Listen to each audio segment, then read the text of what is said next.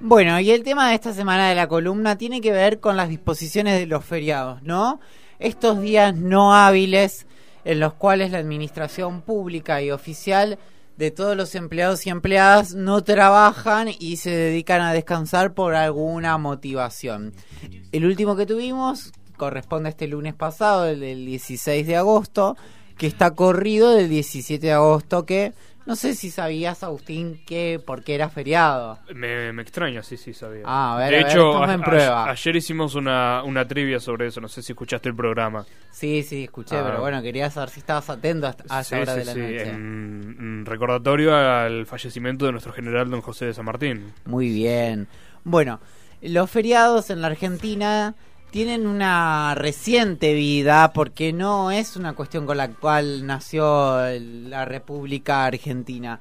A partir de 1955 y lo que nos da la data de haber investigado un poco sobre los temas, se dispone de cinco feriados más allá de los eh, agregados del calendario global, ¿no? Esto Navidad, Año Nuevo, el Día del Trabajador, estos que, que son aglomerados de todos los de todos los feriados de por lo menos el mundo occidente. Pero teníamos cinco feriados que en ese momento eran inamovibles y tenían que ver con estas disposiciones. El fallecimiento del general San Martín, el fallecimiento de Manuel Belgrano, que como establecido como Día de la Bandera.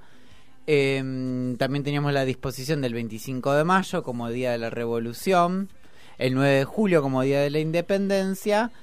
Y contábamos básicamente con esos, el, en los cuales Y el 12 de octubre. el 12 de octubre, pero también es parte de la historia global, Ah, digamos, occidental, porque tiene que ver el Día de la Raza con, ahora ya Día de la Diversidad, con el descubrimi el mal llamado descubrimiento de América, eh, por lo que era Cristóbal Colón.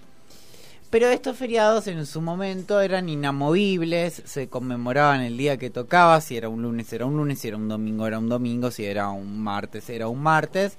Y la administración pública sí se veía exenta de brindar algunos servicios, pero la escolaridad debía convocar a estudiantes y profesores a realizar el acto simbólico por tener alguna connotación patria debido a que se conmemoraba o una de las figuras célebres llamadas prócedes o alguna celebridad donde la república se constituyó como tal.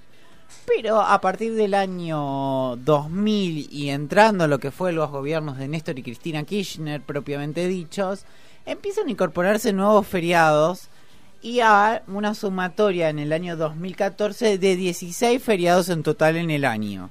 Un montón. De estos Sí. cinco originarios a 16 se empiezan a establecer nuevos feriados por tener fechas que también de la historia reciente hacen a la República, como fue el 24 de marzo eh, que se conmemora el Día por la Memoria, la Verdad y la Justicia, como día donde se dio el golpe de, el golpe de Estado de la última dictadura militar, Sí. entre otros feriados. Lo que se agrega también es el sentido de feriado puente, ¿no? Esto de que si cae un martes el feriado, agrego lunes y se establece el criterio de fin de semana largo, sábado, domingo, lunes y martes. Bueno, uno de los temas que me, con- me, me llevó a, a pensar esta columna fue que yo estoy en contra de los fines de semana largos y estoy en contra de que se haya movido al 16 de agosto el feriado correspondiente al 17 que tendría que haber sido ayer como día de conmemoración de San Martín. Mucha gente te debe estar odiando, yo soy uno. Vos sos uno, vos sos uno. Sí. ¿Por qué? Necesito como explicación. ¿Por qué?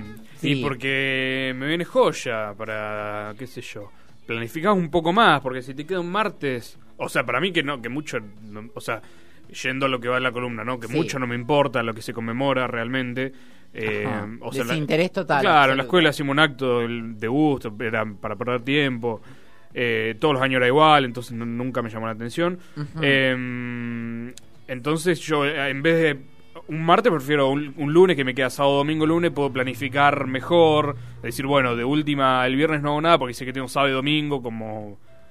Entonces, bueno, me, me gusta. Camila, bueno, vos no te correspondió por no estar dentro de la administración pública el feriado, sí. Claro, no, no, no. Ayer trabajé, per- perdón, el lunes Adentro. trabajé igual. Es como que no, no, no sentía que era feriado. De hecho, mis, mis amigos se habían juntado el día anterior, el domingo por la noche, a, a beber, obviamente porque ellos tenían su feriado como todo estudiante, no, no tenían facultad justamente ese día, pero yo no lo vivía como, como un día de, de, de, feriado o de que no, no había nada. Me parecía raro no ver a nadie en la calle, por ejemplo, algunos comercios cerrados, otros no, pero la mayoría estaba cerrado, pero en líneas generales no, me parecía raro el día. Sí, a mí lo que me pasa con los fines de semana largos, cuando se establecen así, es que siento una necesidad de disfrutarlo, de desconectarme totalmente de el fin de semana largo, el fin de semana largo, no tengo que hacer nada, no tengo que hacer nada.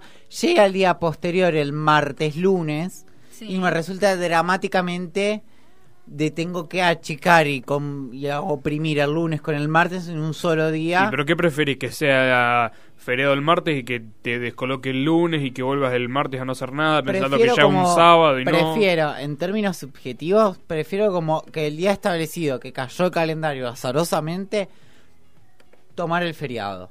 Porque ahí vamos a los nuevos sentidos y busqué un artículo científico que empieza a hablar de por qué empiezan a moverse los feriados y a establecer el criterio de fin de semana largo y tiene que ver con el turismo, ¿no? Con el desarrollar movidas de vacaciones de cortos plazos a zonas más aderañas y Varadero es uno de los lugares que podríamos pensar beneficiados ya que eh, está cerca de la capital federal, de algunas localidades de del conurbano, lo cual hacer un viaje de una hora y medio no es un viaje largo y disfrutar de ese fin de semana.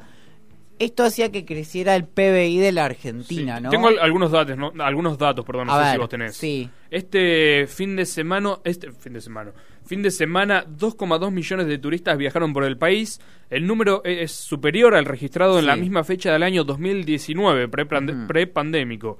Eh, entre este viernes y lunes, eh, 714.700 turistas y 1,5 millones de excursionistas recorrieron el país. Eh, bueno, movilizando a los distintos comercios. Sí. Em, movilizó, bueno, como te dije, a más de 2 millones de turistas. Gastaron en forma directa 5.430 millones, 5.400, perdón, 30 millones en las ciudades que forman parte del circuito turístico nacional, que cada vez son más. 2,1% em, más que en el año 2019. Perfecto, ahí teníamos los datos duros de lo que fue el movimiento precisamente de este último fin de semana largo. Y lo que podemos pensar ahí y empezar a discutir es, ¿el feriado es un paro de toda la administración y de todos los trabajadores? No, el turismo tiene que trabajar muchísimo más y es una forma de recaudar. Entonces lo que estamos viendo es una trampa en los feriados. Hay un sector que trabaja muchísimo más que en otros tiempos que si no fuese feriado, lo que fue el turismo en el año 2020 con el parate de la pandemia, implicaba que los del fin de semana largo no tuviese ningún sentido prácticamente, porque no había disposición de movilidad hacia lugares turísticos ya que estaban prohibidos por la cuarentena. Entonces, lo que pensábamos ahí es, bueno, ¿qué relación tiene finalmente el feriado? ¿Se descansa como tal o es el descanso de algunos que hacen ciertas actividades para construirse como consumidores turistas y dar trabajo a otras entidades como es el turismo, el comercio y demás. Lo que vemos ahí en el feriado es que hay una trampa para un sector donde trabaja mucho más y que ve expuesta su actividad. Y finalmente lo que pensamos acá es lo que Agustín planteaba en términos simbólicos. ¿A alguien le interesó de por qué era feriado? Y no, yo creo que la, la mayoría de la gente se centró directamente con que era feriado y listo es uno de los grandes temas de discusión. Podríamos discutir este de, la conmemoración del fallecimiento del general San Martín, de decir, bueno, ¿por qué tenemos una cultura tan necrofílica? Es decir, ¿por qué, se, ¿por qué conmemoramos la muerte de una persona que trascendentalmente podríamos establecer la fecha de cuando cruzó los Andes o otras fechas relativas en su figura, pero no, elegimos la muerte al igual que Manuel Belgrano para conmemorarlos. Mm. Y sin embargo, esa conmemoración tan dramática de la muerte suele ser un festejo para todos los argentinos que disponen de ese feriado y aquellos que tienen que trabajar en pos de dar un beneficio a esos trabajadores. Y lo que pensamos es, realmente, por ejemplo, el 24 de marzo, que se establece como un feriado por, por la historia reciente de la dictadura, el 2 de abril, que conmemora los caídos de Malvinas, no, ¿cómo no hay ningún tipo de reflexión nacional de los acontecimientos y simplemente los feriados aparecen con una mera comercialidad y sosteniendo una vez más la reproducción del sistema? Ajá. Es la idea nuevamente de hagamos de cuenta que estamos descansando para seguir explotando un poco más a los demás. Lo que pasa con los fines largos es un poco lo que yo siento en algún lugar. Bueno, acortemos la jornada para hacer una semana mucho más comprimida porque las actividades laborales siguen pendientes al día de finalización del fin de semana largo.